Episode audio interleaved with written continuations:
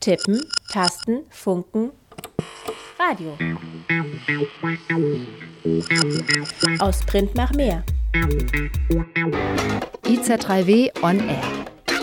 IZ3W? Die nord-süd-politische Zeitschrift IZ3W on Air. On Air.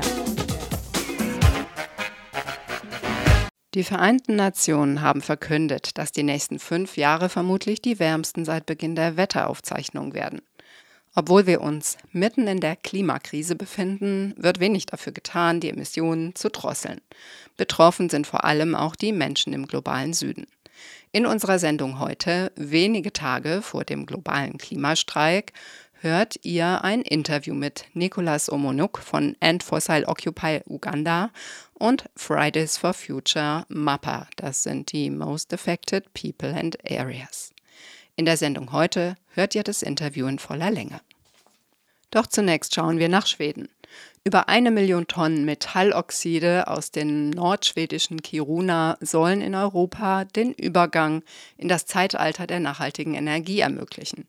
Nun soll dort zudem auch noch Graphit abgebaut werden, einer der sieben wichtigsten Bestandteile für den Bau von Elektroautos. Und zwar in einer Region, in der der Abbau von Eisenerz bereits massive Probleme bereitet, Darüber hatte der Südnordfunk im April diesen Jahres berichtet. Was bedeutet der Bau einer neuen Graphitmine für die nomadische Lebensweise der Rentierzüchterinnen? Zwei indigene Aktivistinnen erzählen, wie sie die zunehmende Verminung ihrer Gemeinden erleben. Wir als indigene Bevölkerung haben nicht die Möglichkeiten, Entscheidungen zu treffen oder sie auch nur zu beeinflussen. Was wir jetzt sehen mit dieser neuen Welle an Industrialisierung, ist das, was wir grünen Kolonialismus nennen. Das sind die gleichen Machtstrukturen, die gleiche Unsichtbarmachung von Sami auf unseren eigenen Gebieten. In diesem Sinne ist es ja immer noch Kolonialismus. Making the Sami people invisible on our own lands. So in that sense, it's still colonialism. Asa Larsen Blind kommt aus einer Rentierzüchterinnenfamilie aus Nordschweden und sie ist Vizepräsidentin des Sami-Rates. Sie beschreibt kurz die Gegend um Kiruna, der nördlichsten Stadt in Schweden. It's a In dieser Gegend wird unglaublich viel Bergbau betrieben, denn hier befindet sich ein staatliches Bergbauunternehmen, das seit über 100 Jahren in Kiruna Bergbau betreibt und eine riesige unterirdische Eisenmine ausbeutet. Die Auswirkungen auf das Gebiet durch die Eisenmine sind deutlich sichtbar. Aber vor über 100 Jahren wurde dieses Gebiet noch ausschließlich für die Rentierzucht genutzt. Und das wird es auch heute noch. Die Stadt Kiruna wurde vor über 100 Jahren mitten in der Migrationsroute der Rentiere gegründet, ohne Rücksicht auf die betroffenen Gemeinden. Diese sind immer noch dort und betreiben auch immer noch Rentierzucht, aber natürlich mit schwerwiegenden Problemen. Die Eingriffe, Beeinträchtigungen und Einbrüche durch die Bergbauaktivitäten sind enorm. Die Wasser- und Luftqualität leidet. Außerdem emittiert solch eine Mine sehr viel Lärm, der Stress für die Tiere bedeutet. Zwei der Gemeinden der Rentierzüchterinnen sind in der Umgebung der Stadt Kiruna und es gibt noch weitere in der Gegend, die von dieser Industrie betroffen sind. Und diese Familien und Gemeinschaften von Rentierzüchterinnen wurden im Laufe der Geschichte immer und immer wieder gezwungen, Land für den Bergbau aufzugeben. Und zwar so weit, dass die rote Linie in diesem Gebiet bereits überschritten ist. Und jetzt als im Januar die sogenannte Nachricht der Ablagerungen seltener Mineralien in Kiruna kam. Ich muss sagen, dass es keine wirkliche Neuigkeit war, denn dies ist ein altes Vorkommen. Jeder und jede hatte davon gewusst. Das Einzige, was neu sein könnte, ist der Grad an seltenen Erden in diesem Vorkommen.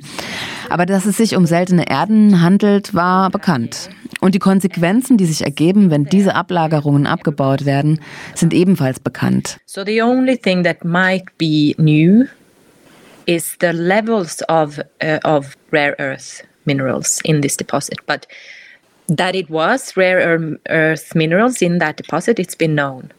Nils Johannes Allas ist Rentierzüchter und Vorsitzender der samischen Gemeinde Talma in der Nähe von Kiruna in Schweden. Dort darf die australische Firma Tiger Resources jetzt eine neue Graphitmine entstehen lassen. Für Nils Johannes kam das Okay der Gerichte für den Abbau im April diesen Jahres unerwartet. Inte förvånad att, att det skulle bli en gruva. Ich war überrascht darüber, dass sie ein weiteres Bergwerk genehmigt haben. Das nimmt viel Weideland weg für die Rentiere, wo da jetzt dieses Bergwerk hin soll. Und es ist mittendrin im Winterweideland. Die Tiere brauchen Ruhe und Energie, um zu grasen und um durch den Winter zu kommen. Es ist eine unglaubliche Enttäuschung, dass das Land- und Umweltgericht dieses Bergwerk erlaubt hat. Wenn da so viel menschliche Aktivität ist wie in S-Range, wo sich ein Startplatz für Höhenforschungsraketen befindet, vermeiden sie diese Gebiete und haben nicht die Ruhe, da wirklich zu fressen. Auch in Jukkasjärvi, das total touristisch ist, sieht man, dass sie diese Gebiete meiden. Und das wird jetzt auch beim Bergbau der Fall sein. Ja, till exempel Esrange där de skjuter ut raketer i våra betesområden. Och vi har Jukkasjärvi, ishotellet med mycket turister och mm. mycket mänskliga aktiviteter runt omkring. Renarna har undvikit de områdena. Men de har... Die westliche Welt spricht von einer grünen Transition. Für die Sami ist es aber eine schwarze Transition, weil es so viele der Voraussetzungen wegnimmt für sie, überhaupt zu überleben. Und auch mit den Windrädern, da wird auch immer darüber geredet, dass es eine grüne Transition ist. Aber das ist es in Wirklichkeit nicht für die Sami, weil es auch die Rentiere stört. Die werden vertrieben zu schlechterem Weideland, wo auch Rotwild ist, und dann kriegen sie nicht genug zu fressen. Inte i våra områden, men i Sápmi överlag byggs det mycket vindkraft. Mm. Det ska också vara bra för gröna omställningen. Men det, det är ju inte bra för Kannst du über die Geschichte der Kolonisierung von Sapmi, dem von Sami bewohnten Gebiet im heutigen Norwegen, Schweden, Finnland und Russland sprechen? Wie wird diese Kolonisierung bis heute fortgeführt mit der sogenannten grünen Transition, diesem Ökokolonialismus? Als die Eisen- und Stahlproduktion kam, war das super gut für die Welt und für Schweden. In Kiruna haben sie Eisenerz gefördert, aber viele der Fischplätze und Wohnorte sind verschwunden und das war für die Sami nicht gut. Vorher waren da viele Heringe. Und das war dann keine grüne Transition. Schweden war einfach nur daran interessiert, Stahl und Elektrizität zu produzieren. Mit Kupferminen war das auch keine grüne Transition. Das war nur, weil Schweden Kupfer wollte. Und die haben dann da angefangen zu graben. Då var det inte grön omställning, då bara för att Sverige skulle få... Innan stålet var det koppar som Sverige ville åt. Es gibt ganz viele alte Kupferminen. Gemäß der Schwedin war das eine grüne Transition, in der Natur rumzugraben. Jetzt wollen sie eben andere Minerale und Erdmetalle, in unserem Fall Graphit. Für uns ist das aber so, dass sie das ganze Land kaputt graben. Es fühlt sich so an, als hätte die Natur keinen Wert mehr. Nu vill de ju gräva grafit här uppe och andra jordartsmetaller för gröna omställningen. Men det är ju bara för oss är det bara att gräva sönder all mark. Det känns som att natur, naturen har inget värde no, något mer. Es gibt ja durchaus auch Gesetzgebungen und internationale Konventionen, die indigene Rechte schützen sollen.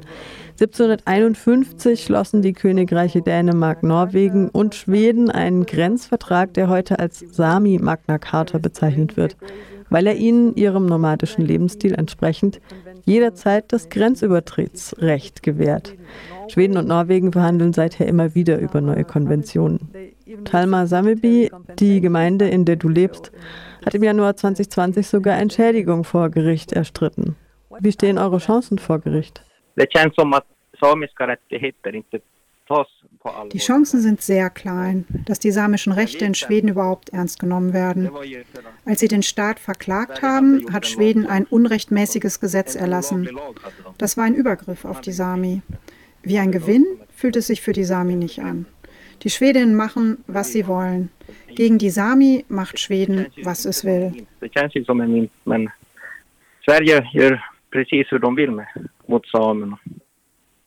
Ich habe mit einem Umweltaktivisten aus Südschweden gesprochen und er hat in den zwölf Jahren, in denen er zur Schule ging, nie von den Sami gehört. Es gibt ja den Sami-Rat, das Sami-Parlament. Gibt es denn keine Repräsentation der Sami in den Medien und in der Politik? Wie kann es sein, dass so viel Unwissen über die Indigenen in Skandinavien herrscht? In der Schule lernen sie mehr über die Natives in den Amerikas als über die Indigenen in ihrem eigenen Land.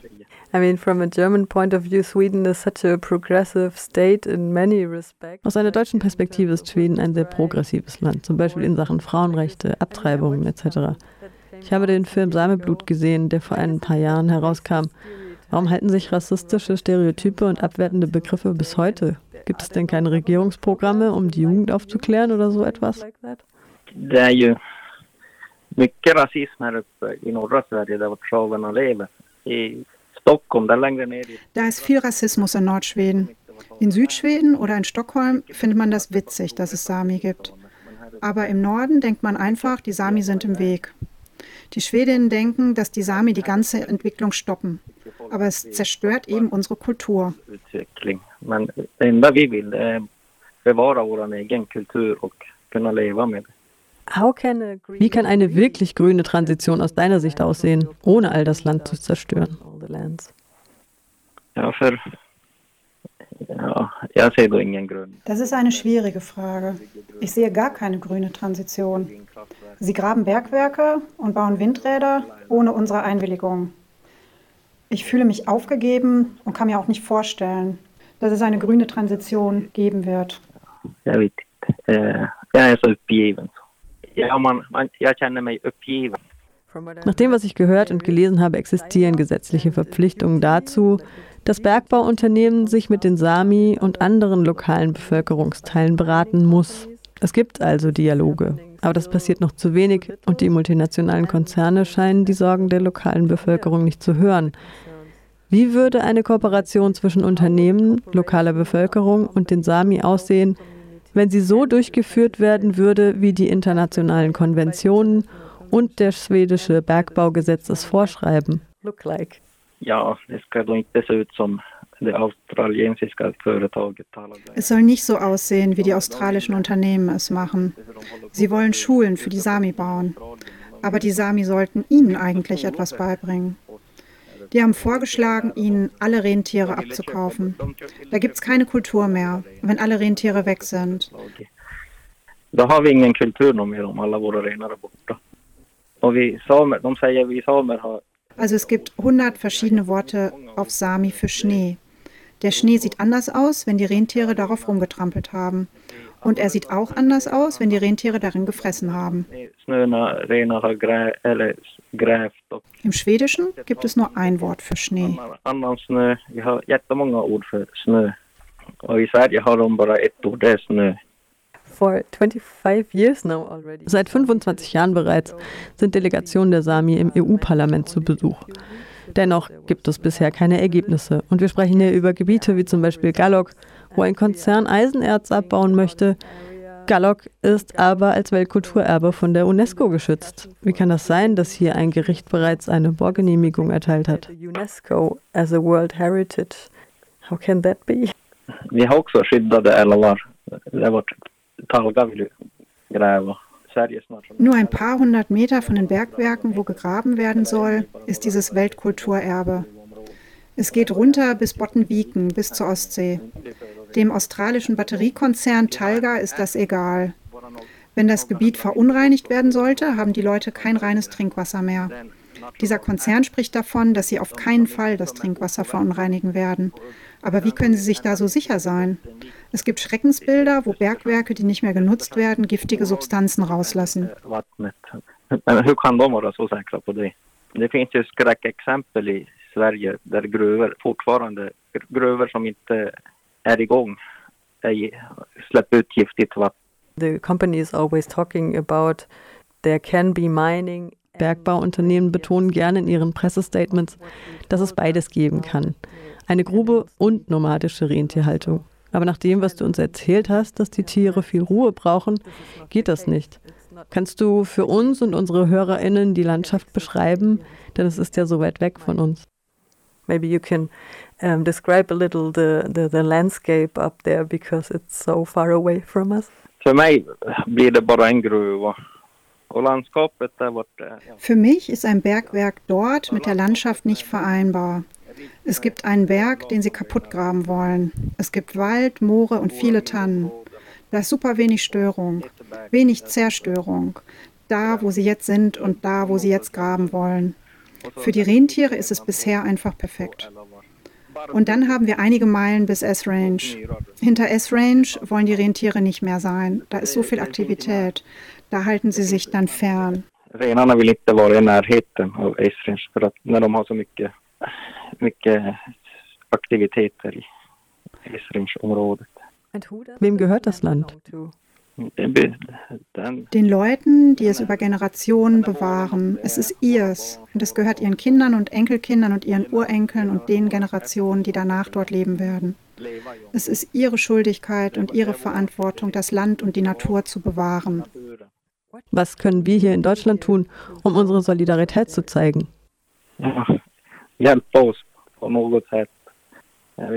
Ich weiß nicht wie. Auf irgendeine Weise helfen. Aber auch sich mit dem Leben der Sami beschäftigen.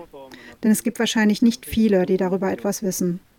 Versuchen, das Leben der Sami zu verstehen. Meiner Ansicht nach macht Schweden das auf jeden Fall nicht richtig. Die Deutschen können sich von den Schwedinnen distanzieren im Hinblick darauf, wo sie die Natur zerstören. De förstör naturen mer än vad de ich habe Videos von Maori in Gallup gesehen bei den Widerstandskämpfen gegen den britischen Bergbaukonzern Beowulf vor zehn Jahren. Es gibt auch Fotos von Sami in Standing Rock, wo Native Americans ihre Reservation gegen den Bau einer Ölpipeline 2016 verteidigten. Indigene auf der ganzen Welt kämpfen für ihr Land und für die Natur. Was bedeutet für dich diese Solidarität der indigenen Nationen in Umweltprotesten? environmental struggles. Jag tror att det är för att urbefolkningen förstår naturen. Det enda vi vill att naturen ska vara... Die Urbevölkerung versteht die Natur. Das Einzige, was wir wollen, ist, dass die Natur intakt bleibt und nicht zerstört wird. Alle Urbevölkerungen der Welt verstehen die Natur besser als die Kolonisatorinnen. Deswegen sollten die Indigenen sich gegenseitig stützen. De förstör naturen mer än vad de Herzlichen Dank für den Beitrag an die Maike.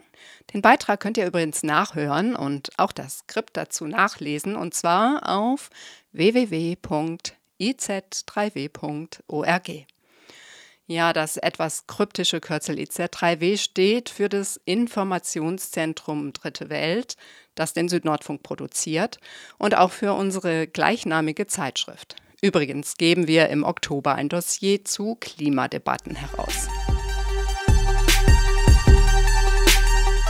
Lesenswert in dem Zusammenhang mit Energiefragen ist auch unser Dossier über Rohstoffe, die für eine Energiewende gebraucht werden. Nachhaltigkeitsversprechen führen nämlich zu einem enormen Rohstoffboom. Wie passt das zusammen? In dem Dossier fühlen wir der schönen neuen Rohstoffwelt auf den Zahn. Wir hören noch ein bisschen Musik. Yavaras Ripu heißt der Song That Poor Lake, ein samisches Lied von Ivni Quinn.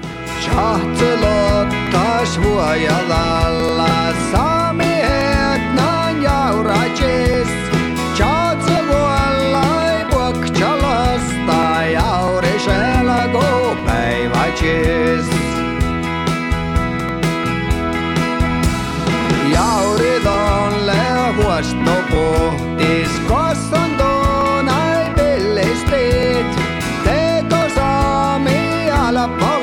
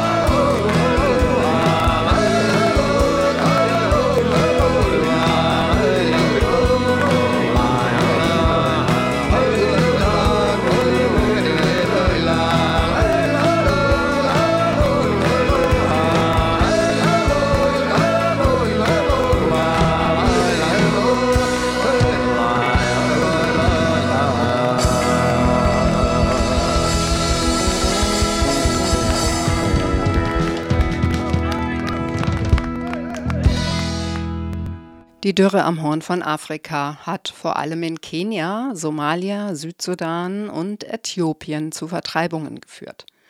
Aber auch in Uganda. Das Land hat aus benachbarten Regionen Flüchtlinge aufgenommen und leidet zugleich selbst unter dem Klimawandel.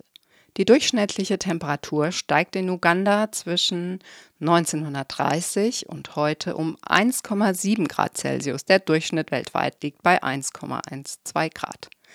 Bereits 2021 machten sich aus dem Osten Ugandas die Menschen auf den Weg vom Land in die Stadt, weil Erdrutsche, Überschwemmungen und Dürren die Lebensgrundlagen vernichten. Unter den Betroffenen ist Nicolas Omonuk. Er setzte sich mit den Gründen auseinander und mit dem Klimawandel. Inzwischen ist er Klimaaktivist und macht sich dafür stark, dass fossile Energieträger im Boden bleiben when you look at the lives of these people before they had homes, they had farms, they had food, they were going to school. Früher hatten die Menschen hier Häuser, Bauernhöfe, eine gute Ernte und sie gingen zur Schule. Aber jetzt haben sie nichts mehr. Das war Nicolas Omonuk, Klimaaktivist aus Uganda. Wir sprachen mit ihm über die Auswirkungen des Klimawandels auf die Gemeinden in Uganda und darüber, wie die Klimakrise Menschen in die Migration zwingt.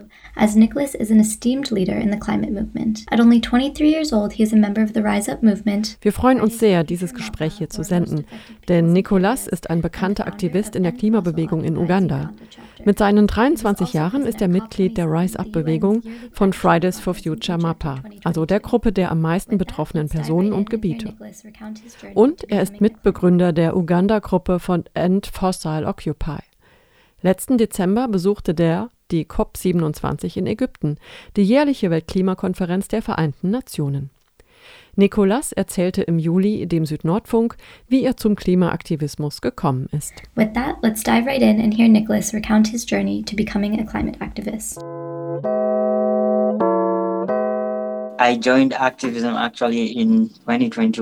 Ich habe 2021 mit dem Aktivismus begonnen.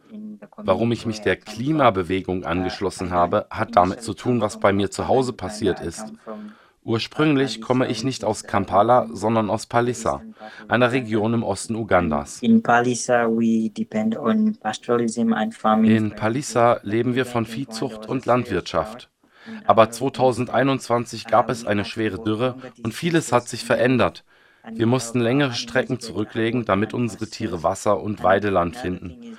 Außerdem verdorrten in dieser Zeit alle Kulturpflanzen wie Mais und Bananen, sodass einige Tiere nicht mehr genug Wasser bekamen und schließlich unterernährt waren. Sie wurden immer kleiner und einige von ihnen verendeten. Mein Vater zum Beispiel verkaufte früher Kühe, Ziegen und Hühner, um Geld für unseren Schulbesuch zu erhalten. Aber all das änderte sich, weil es jetzt sehr schwer war, unterernährte Tiere zu verkaufen. Denn diese Tiere erfüllten nicht die Kriterien für den Verkauf. Sie waren so klein, dass er sie zu einem sehr niedrigen Preis verkaufen musste. Das war wirklich schlimm. Das führte bei uns zu einem Einkommensverlust, sodass wir nach Möglichkeiten suchen mussten, um Geld zu bekommen. Und weil es für uns schwierig war, genug Essen zu haben, weil all unsere Ernten wie Matoke und Mais verdorrt waren. Since my father could not sell these animals, since it was hard for us to have food because all our crops that we had, like the matoke and maize, had dried up. Es war also schwierig, an all unsere Nahrungsmittel zu kommen. Vor allem für die Mädchen wurde es sehr kompliziert.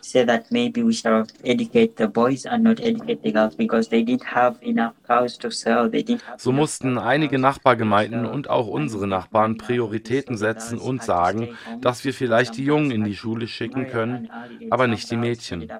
Weil die Nachbarn keine gesunden Kühe mehr hatten, um sie zu verkaufen und damit das Schulgeld Geld zu finanzieren. Also mussten die Mädchen zu Hause bleiben, einige wurden dann früh verheiratet. Andere Mädchen brachen die Schule ab, um zu Hause zu helfen, um Wasser zu holen.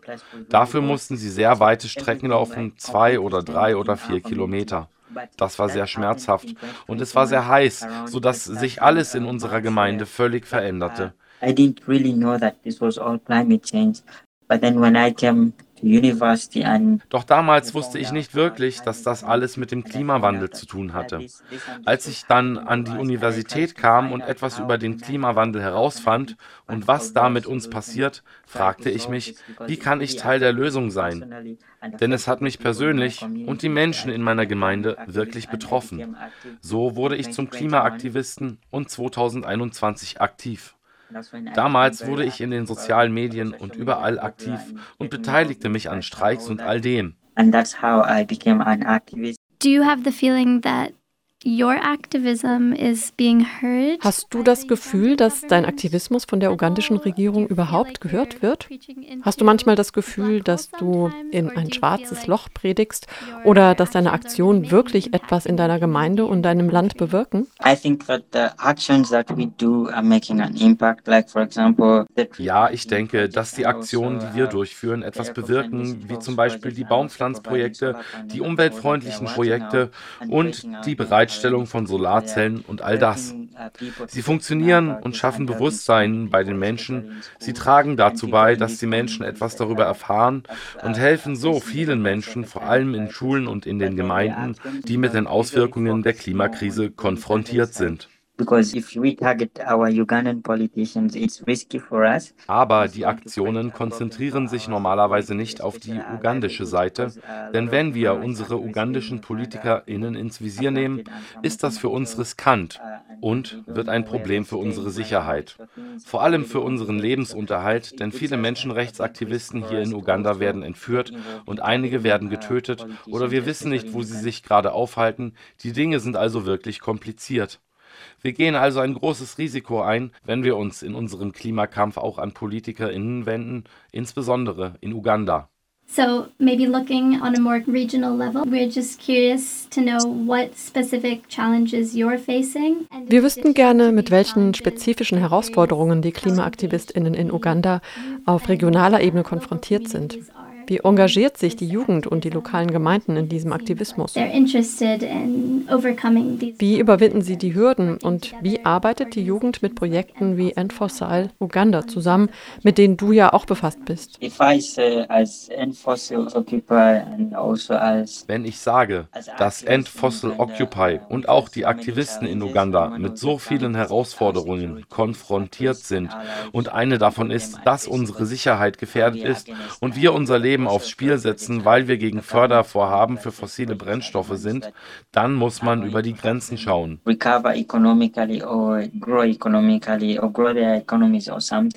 Die Regierungen glauben, dass diese Projekte ihnen helfen werden, sich wirtschaftlich zu erholen oder zu wachsen oder ihre Ökonomie zu entwickeln oder sowas. Sie sind sich nicht bewusst, dass all das von Ländern des globalen Nordens finanziert wird. Ich kann ein Beispiel dafür geben. In Uganda gibt es ein Projekt für fossile Brennstoffe, die East African Crude Oil Pipeline. Wenn man sich dieses Projekt ansieht, stellt man fest, dass Uganda 15% Anteile innehat. Tansania erhält ebenfalls 15 Prozent und dann gehören 60 Prozent Total Energies, ein französisches Unternehmen in Europa und 8 Prozent gehen an ein chinesisches Unternehmen.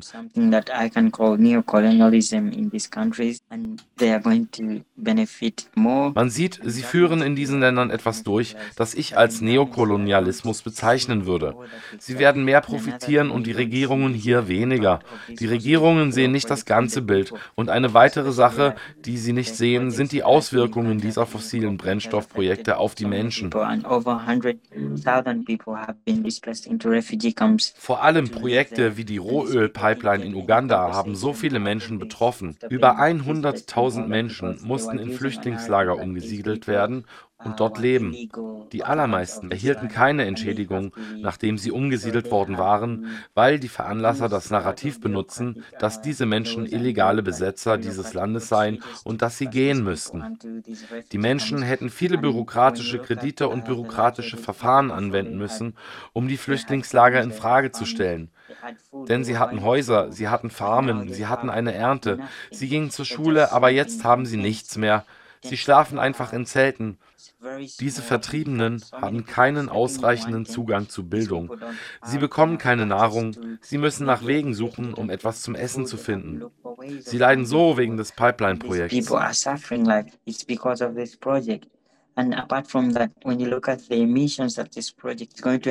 Davon abgesehen werden durch dieses Projekt über 30 Millionen Tonnen Kohlenstoffemissionen freigesetzt, die die globale Erwärmung und den Klimawandel verstärken werden, was wiederum mehr Leid für die Menschen bedeutet. Und eines der Probleme, mit denen die Menschen in meiner Gemeinde konfrontiert sind, ist die Lebensmittelknappheit. Eine Nahrungsmittelknappheit, die durch Dürre verursacht wird. Diese Dürren machen alle Kulturpflanzen anfälliger. Und ich kann über einen anderen Fall sprechen. Manchmal haben wir mit starken Überschwemmungen zu kämpfen, besonders in Mbale, das ist in der Nähe von Palissa. Mbale ist ein bergiges Gebiet, in dem es zu Erdrutschen gekommen ist. Viele Menschen wurden durch diese Erdrutsche vertrieben, aber man sieht, wo diese Menschen jetzt leben, von Flüchtlingslagern. Auch ihre Lebensgrundlage wurde zerstört und sie haben keine Hilfe von irgendjemandem. Also überleben sie nur mit dem, was gerade verfügbar ist.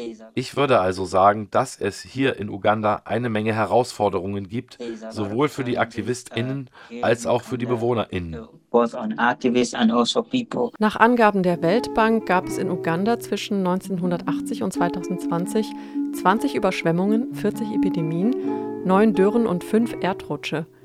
Die durch diese Naturkatastrophen verursachten Schäden belaufen sich auf über 200.000 Tote und mindestens 80 Millionen US-Dollar an wirtschaftlichen Verlusten.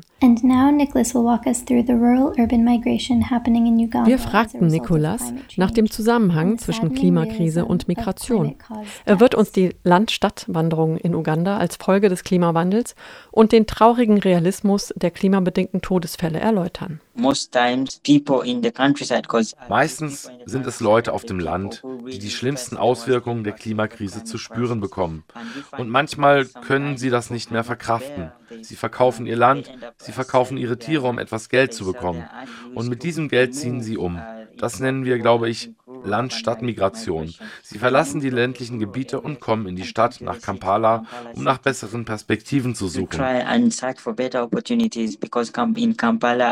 Denn in Kampala bieten sich erst einmal viele Möglichkeiten. Man kann sein Leben verändern, wenn man Glück hat. Aber das muss nicht klappen. Die meisten, die vom Land zurückgewandert sind, leben in Slums. Und in diesen Slums herrschen keine wirklich guten Bedingungen. Die meisten haben Häuser ohne Strom und wenn es regnet, es gibt nicht genügend Abfluss Abflusskanäle in diesen Wohngebieten, die dem Starkregen in Kampala standhalten. Uh,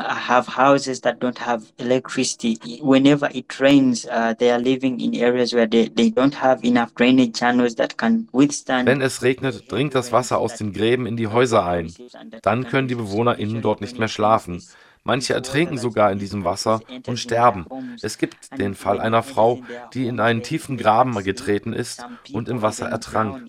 Das Wasser schwemmte sie weg und wir brauchten drei bis vier Tage, um ihre Leiche zu finden. She drowned in the water and the water washed her away Uh, and we, it took like three to four days to find her dead body. So these are the things that are happening here in Uganda. Das sind die Dinge, die hier in Uganda passieren. Die Menschen wandern vom Land ab, um nach besseren Möglichkeiten zu suchen, weil sie keine Landwirtschaft mehr betreiben können, weil sie nicht mehr von ihren Tieren leben können und nicht mehr vom Verkauf von Mais oder anderen Lebensmitteln. So yeah, I think also ja, es gibt sehr viele Herausforderungen und wir müssen einfach zusammenarbeiten, um Lösungen dafür zu finden. Kannst du drei Dinge vorschlagen, wie die Menschen in Uganda oder auch auf der ganzen Welt dazu beitragen könnten, die steigende Vertreibung durch den Klimawandel zu verhindern? What would they be? I think the main thing is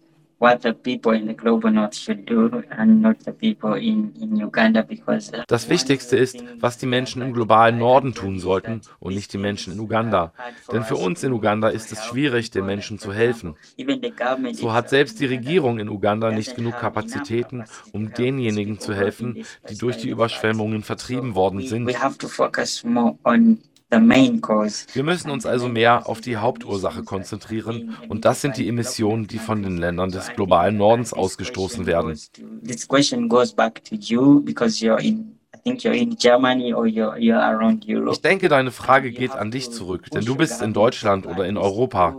Ihr müsst eure Regierungen dazu drängen, alles in ihrer Macht Stehende zu tun, um die Finanzierung von Projekten mit fossilen Brennstoffen in Afrika und in den Entwicklungsländern zu stoppen. So it's one of the companies that are funding fossil fuel projects. So one of the things that you should do is Denn Total Energies ist ein französisches Unternehmen, ein europäisches also, das Projekte für fossile Brennstoffe finanziert.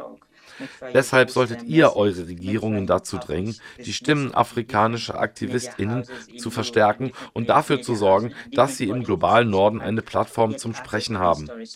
Vergewissert euch, dass ihr diese Botschaft verbreitet, dass ihr sie an verschiedene Medienhäuser und an PolitikerInnen in Europa weitergebt, damit sie Zugang zu diesen Geschichten haben, damit sie wissen, dass ihre Entscheidungen Schäden und Verluste in diesen Ländern verursachen und vieles in diesen Ländern verändern. So I think the solution is to put, you people should put your governments and also you people should increase finance. Daher denke ich, dass die Lösung darin besteht, dass ihr eure Regierung und auch euch selbst dazu bringt, die Finanzmittel für erneuerbare Energien und nachhaltige Energien in euren Ländern aufzustocken und Entwicklungsländer dabei zu unterstützen, nicht von fossilen Brennstoffen abhängig zu sein und eine Wirtschaft zu finanzieren mit Klimafinanzierung. Diese Mittel können den Ländern im globalen Süden bei einem gerechten Übergang helfen, auch hin zu erneuerbaren Technologien. Denn viele Ressourcen wurden in den Entwicklungsländern ausgebeutet, vor allem in Afrika. Diese Ressourcen wurden in den Ländern des globalen Nordens genutzt, um deren Wirtschaft auszubauen. Zum Beispiel wird in Uganda Öl gefördert, wovon die Menschen im globalen Norden profitieren. Und in der Demokratischen Republik Kongo werden Ressourcen abgebaut wie Kobalt und Kohle und werden in europäischen Ländern für das Wirtschaftswachstum dort genutzt. Das alles wegen des Neokolonialismus, der stattfindet. Es ist zu viel für die Menschen in Uganda, das alles herauszufinden. Nur wir Aktivisten erfahren davon und versuchen dagegen zu kämpfen. Es liegt also an euch, die ihr im globalen Norden lebt, dagegen anzukämpfen und die Botschaften zu verbreiten und der Welt zu helfen, sich zu verändern. Denn ihr kontrolliert eine Menge Ressourcen hier in Afrika. Sie müssen also Druck auf ihre Regierung ausüben und recherchieren, welche Projekte hier in Afrika finanziert werden und all das aufdecken, was die Regierung tut. Und dafür sorgen, dass die Regierung etwas ändert. Yeah, thank you. Thank you for all of that. Danke für das Gespräch und für all diese Ratschläge. Ich denke, dass es für jeden, besonders im globalen Norden, sehr wichtig ist, an die Dringlichkeit dieser Themen und die Dinge erinnert zu werden. Denn es fällt wirklich viel auf unsere Schultern. Herzlichen Dank, dass wir mit dir heute dieses Gespräch führen konnten. Uh, ich wollte euch nur wissen lassen, dass ich hoffe, dass der Podcast genutzt wird, um die Stimmen der Menschen zu verstärken, die mit der Klimakrise konfrontiert sind.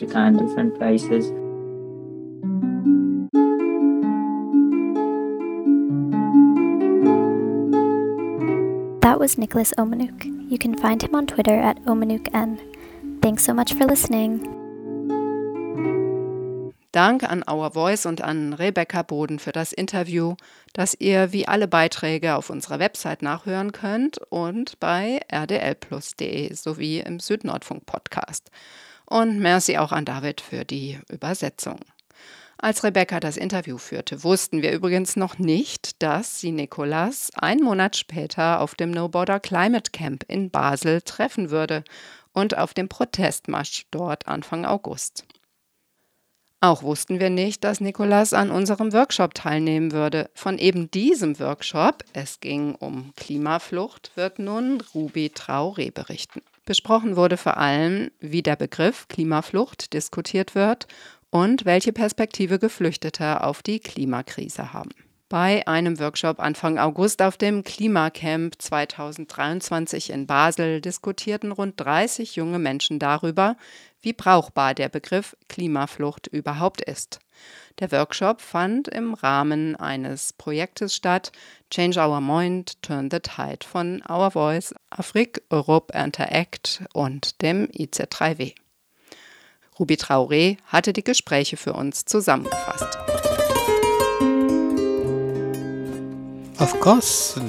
Natürlich gibt es definitiv Klimageflüchtete.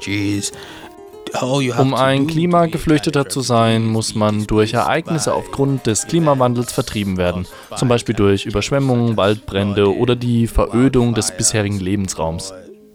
Just desertification of your uh, present living space. So Definitiv gibt es also Klimaflüchtlinge. Climate refugees. Basel, 5. August 2023.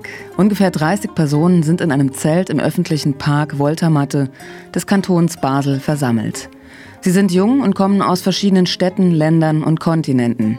Alle wollen am Workshop des Projekts Change Your Mind, Turn in the Tide teilnehmen. Das Thema die Klimakrise als Fluchtursache. Politische Aspekte und solidarische Praktiken. Dieser partizipative Workshop wird vom Medienkollektiv IZ3W in Zusammenarbeit mit der Refugee-Redaktion Our Voice von Radio Dreikland und dem Netzwerk Afrik Europe Interact organisiert. Alle stellen sich vor und schon geht es los.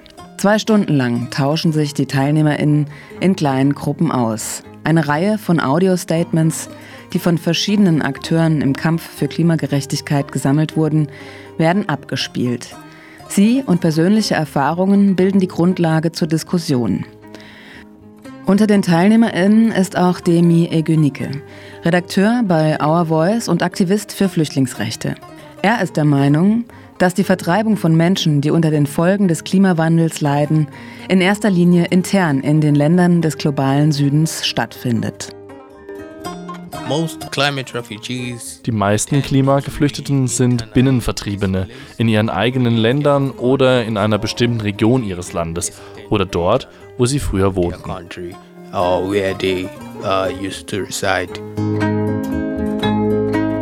Nicolas Omonuk, Klimaaktivist, Mitglied von Fridays for Future Uganda und Mitglied von End Fossil Uganda, ist einer der Gäste des No Border Camps 2023. Er kommt direkt aus Kampala und erzählt uns vom Alltag der Menschen, die von Überschwemmungen und Dürren betroffen sind. Im westlichen Teil Ugandas, in Kabale, gab es eine schwere Überschwemmung, die viele Schulen zerstörte und über 30 Menschen tötete. Und ich glaube, es wurden auch einige Brücken zerstört, die zu den Lebensmittelzentren und so weiterführten. So wurden all diese Menschen in Flüchtlingslager vertrieben. Aber die Regierung konnte ihnen nicht helfen, indem sie ihnen Essen gab oder sie unterbrachte oder irgendetwas tat. Es war also sehr schwer für diese Menschen, ein normales Leben zu führen oder zur Schule zu gehen. Es wurde alles zerstört, was sie hatten, und einige wussten einfach nicht mehr, wie weiter. Sie konnten nicht einfach da sitzen und auf Regierung oder irgendetwas warten.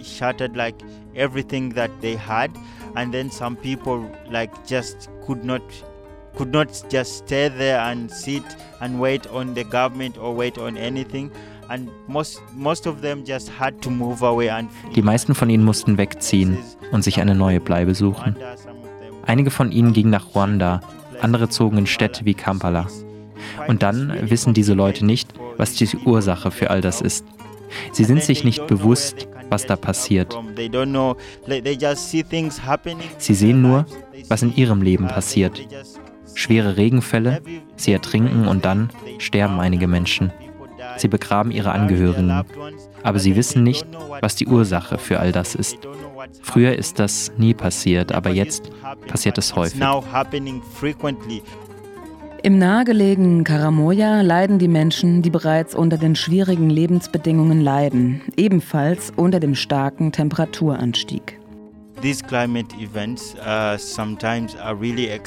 Diese Klimaereignisse sind manchmal so extrem, dass nicht einmal unsere Regierungen etwas dagegen tun können. In Karamoja gab es eine schwere Dürre und das ist einer der Orte in Uganda, an dem hohe Temperaturen herrschen und wo viele Indigene leben.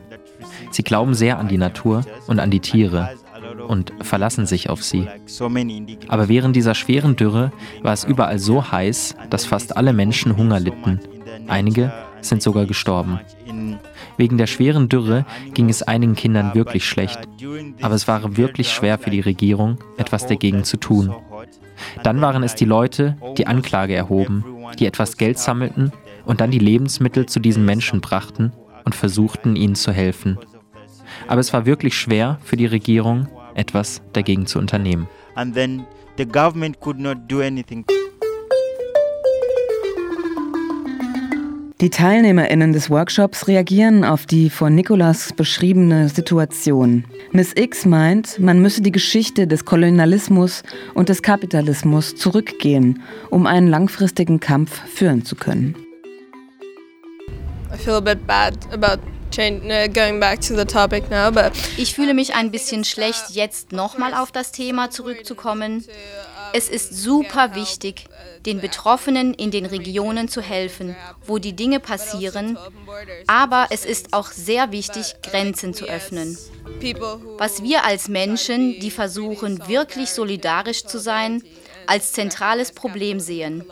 Den Kapitalismus und den Kolonialismus. Und das sind die Ursachen für diese Probleme und den Klimawandel. Wir sollten uns auf die wirklichen Probleme Kolonialismus und Kapitalismus konzentrieren. Es ist gut, dass NGOs, Regierungen und all diese Menschen versuchen, etwas zu ändern und ihre Energie auf kurzfristige Lösungen richten. Langfristig müssen wir die Staaten abschaffen. Ich würde meine Energie lieber in diese Strategie stecken und andere Kämpfe natürlich unterstützen. Du weißt schon, verschiedene Taktiken anwenden. The other files, you know, diversity of tactics. Um, yeah. Martina Backes ist eine der OrganisatorInnen des Workshops, versteht die Aussage von Miss X gut, möchte aber wissen, wie dies strukturell möglich ist. I was thinking about your comments on solidarity and charity. Ich habe über Ihre Kommentare zu Solidarität und Charity und die Rolle der humanitären Hilfsorganisation nachgedacht, die wirklich eine riesige Industrie sind, die existieren will. Und ich habe gerade über Ihre Aussage nachgedacht und mich gefragt, wo genau kämpfen wir gegen den Kolonialismus? Zurück zu dir, Nicolas. Du nanntest menschliche Verluste und Schäden. Wir brauchen das Geld aus diesem Klimafonds, um die Menschen zu unterstützen. Aber vielleicht reicht es nicht aus, nur um das Geld zu bitten, sondern man muss sich genau anschauen, wer das Geld verteilt. Wer wird es bekommen? Wer darf Vorschläge einreichen? Sind es die Regierungen? Sind es internationale NROs, lokale Organisationen oder Basisinitiativen? Welche Elemente werden gefördert und welche Aspekte sind relevant, für die man Geld erhalten kann, dass vielleicht eines Tages in einem großen Fonds für 100 Milliarden Dollar für Schäden und Verluste vorhanden sein wird. To get the money that maybe one day will be found in this big fund of 100 billion um, dollars for loss and damage. But how is now the process for aber wie ist nun das Verfahren für die Verteilung des Geldes? Und wer sind diejenigen, die darüber entscheiden werden? Ich denke, das sind die Dinge, bei denen wir koloniale Strukturen innerhalb des Systems, das bereits existiert, bekämpfen können. Ja, natürlich wollen wir den Kapitalismus und den Kolonialismus bekämpfen. Aber wo genau ist der Ort für den Kampf und wo setzen wir unsere Energien ein? Und wo denken wir lieber nicht, diese Energien sind vielleicht vergeudet, weil die anderen am Ende stärker sein werden als wir? it's really lost because at the end they will be stronger than us. Yeah, you ask about the question of how can we be Du fragst danach, wie wir Strukturen dekolonisieren können, und ich würde mich dem gerne anschließen. Ja, in der Tat. Wohin die Gelder fließen und wer dies entscheidet, ist ein wichtiges Thema. Aber meistens sieht man sich wiederholende Muster sowie meinen persönlichen Kampf in Bezug auf die Dekolonialisierung. Ich war vor kurzem zum Beispiel in Kanada und dort geht es darum, das Land zurückzubekommen, das Recht der indigenen Bevölkerung auf ihr Land zurückzufordern. Wir können diese Kämpfe unterstützen. Gerade auch hier geht es darum, Gemeinschaften aufzubauen und Strukturen zu schaffen, Strukturen, in denen es darum geht, wie wir uns ernähren können, wie wir Dinge lokal produzieren können, damit wir nicht von der Produktion anderer Länder abhängig sind, damit wir nicht so viele Dinge aus anderen Ländern importieren müssen, um überleben zu können. Das würde die bestehenden Machtstrukturen torpedieren. Große Worte, ja. Das ist ein Ansatzpunkt, der für mich Priorität hätte.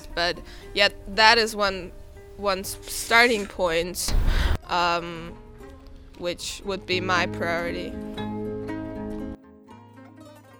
We talk about the money that are needed and how the money are transferred and all the problematics with this. We spoke about like people's diplomacy, like from person to person. Wir sprechen über die Gelder, die benötigt werden und wie das Geld transferiert wird und all die Probleme, die damit verbunden sind.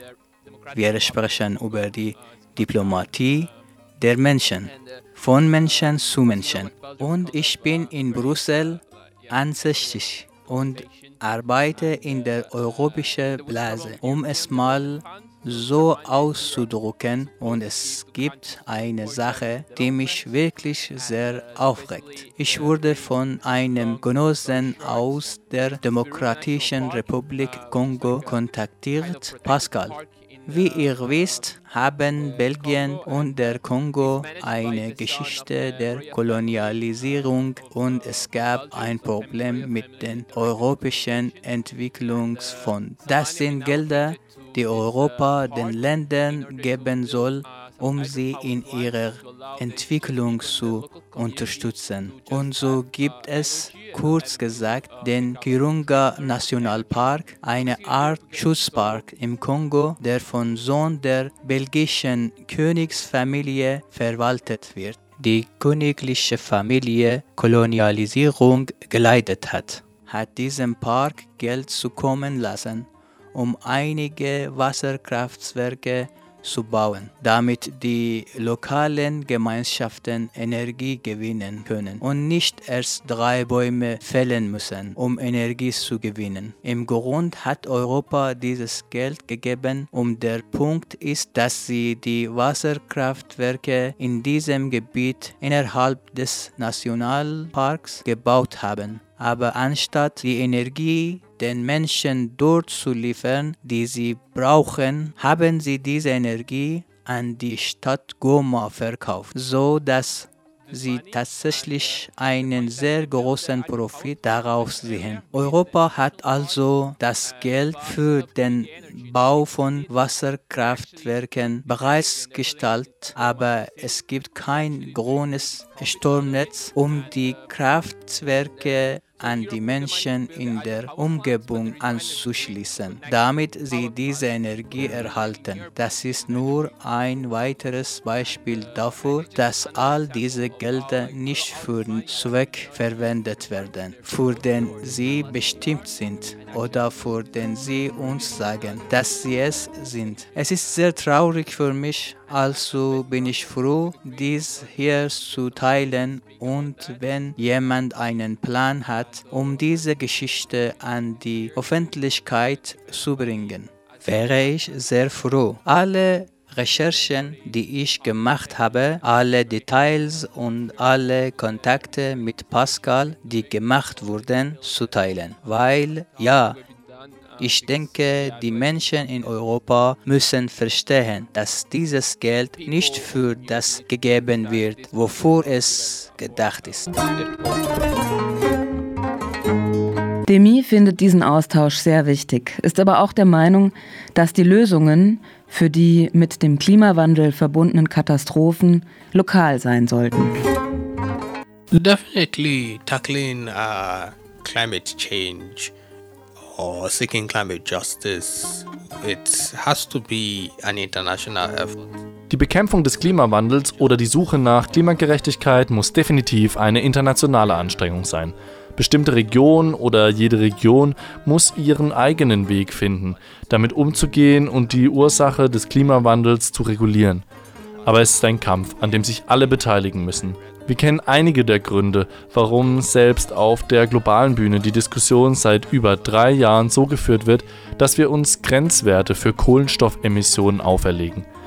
Presently on the global stage, for example, for over three years, the discussion, for example, in the US. Dann heißt es, okay, wer legt diese halben Beschränkungen für China oder Indien fest? Daher hat man das Gefühl, dass man nicht wirklich etwas bewirken kann. Denn wenn ich es nicht tue, dann tut es mein Nachbar. Sprich, was ich nicht an Klimagasen emittiere, emittiert eben mein Nachbar.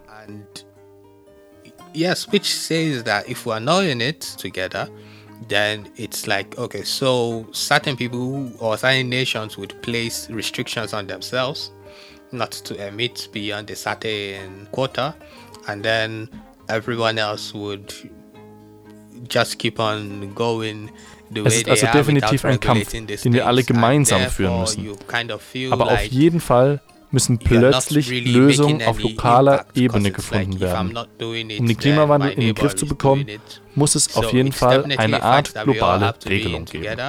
But definitely certain solutions need to be found. In order to tackle climate change, there needs to be some sort of global regulation. Die TeilnehmerInnen haben die Zeit vergessen. Es bleiben sehr viele offene Fragen. Ob aus dem globalen Süden oder dem globalen Norden, alle sind sich einig, dass die Folgen des Klimawandels Menschen dazu zwingen, ihre Heimat zu verlassen und zu anderen Orten zu migrieren. Vielleicht ist es an der Zeit, dass der Klimaflüchtling als solcher anerkannt wird. Aber welche Kriterien machen eine Person zum Klimaflüchtling und nicht zu einem anderen? Diese Frage richtet sich auch an dich. Mehr zu dieser schwierigen Frage hören wir in einer der kommenden Beiträge hier im Südnordfunk und bei Our Voice. Nachhören und auch nachlesen könnt ihr unsere Beiträge, wie gesagt, in unserem Online-Magazin iz3w.org. Diesen Monat gibt es ausnahmsweise sogar zwei Süd-Nordfunk-Sendungen. Die erste lief bereits am Dienstag und darin ging es unter anderem um den europäischen Gashunger und um die Initiative Don't Gas Africa. Zudem erzählten junge RadiomacherInnen, warum sie sich für Klimagerechtigkeit engagieren und was Medienaktivismus in dem Zusammenhang bedeutet. Zudem hat die Leiterin der mexikanischen Organisation Sin Fronteras in einem Interview über die Herausforderungen der Menschen erzählt, die in Mittelamerika migrieren, einer der Regionen, die vom Klimawandel am heftigsten betroffen sind.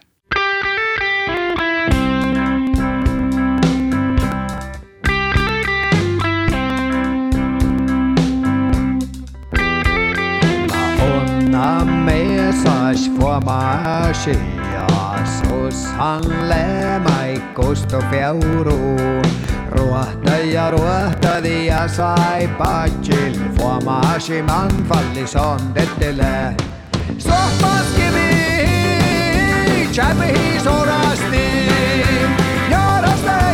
voodi ja measi märkesti stay tuned, wenn ihr über unsere Sendungen informiert bleiben wollt, über die Links zum Podcast, dann abonniert unseren Newsletter ebenfalls auf unserer Website. Oder wenn ihr Stimmen hören wollt, vor allem aus dem globalen Süden zu Klimakrise und Migration, dann schaut auf Instagram vorbei. Schön, dass ihr zugehört habt und danke an alle, die an der Sendung mitgewirkt haben. Ermöglicht wurde das durch ein Projekt, das wir derzeit gemeinsam mit der Refugee-Redaktion Our Voice und mit Afrikorup Interact gestalten. Change Your Mind, Turn the Tide, so der Name. Dank Unterstützung von Mindchanger der Stiftung Zusammenarbeit und Entwicklung aus Baden-Württemberg.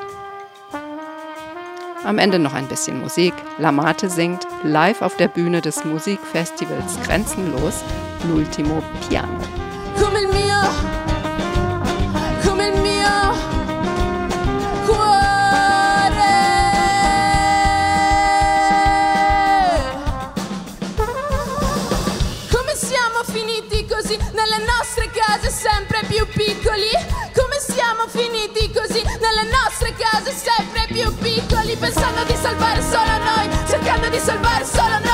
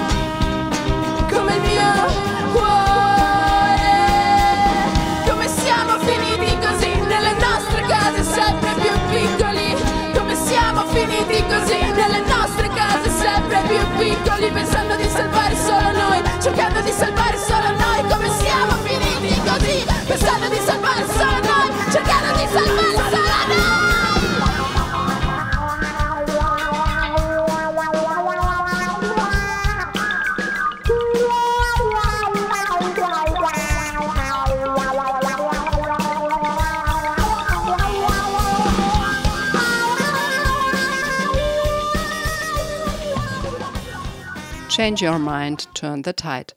dank Unterstützung von Mindchanger, der Stiftung Zusammenarbeit und Entwicklung aus Baden-Württemberg. Aus Print nach mehr. IZ3W on Air. IZ3W? Die nord-süd-politische Zeitschrift IZ3W on Air. On Air.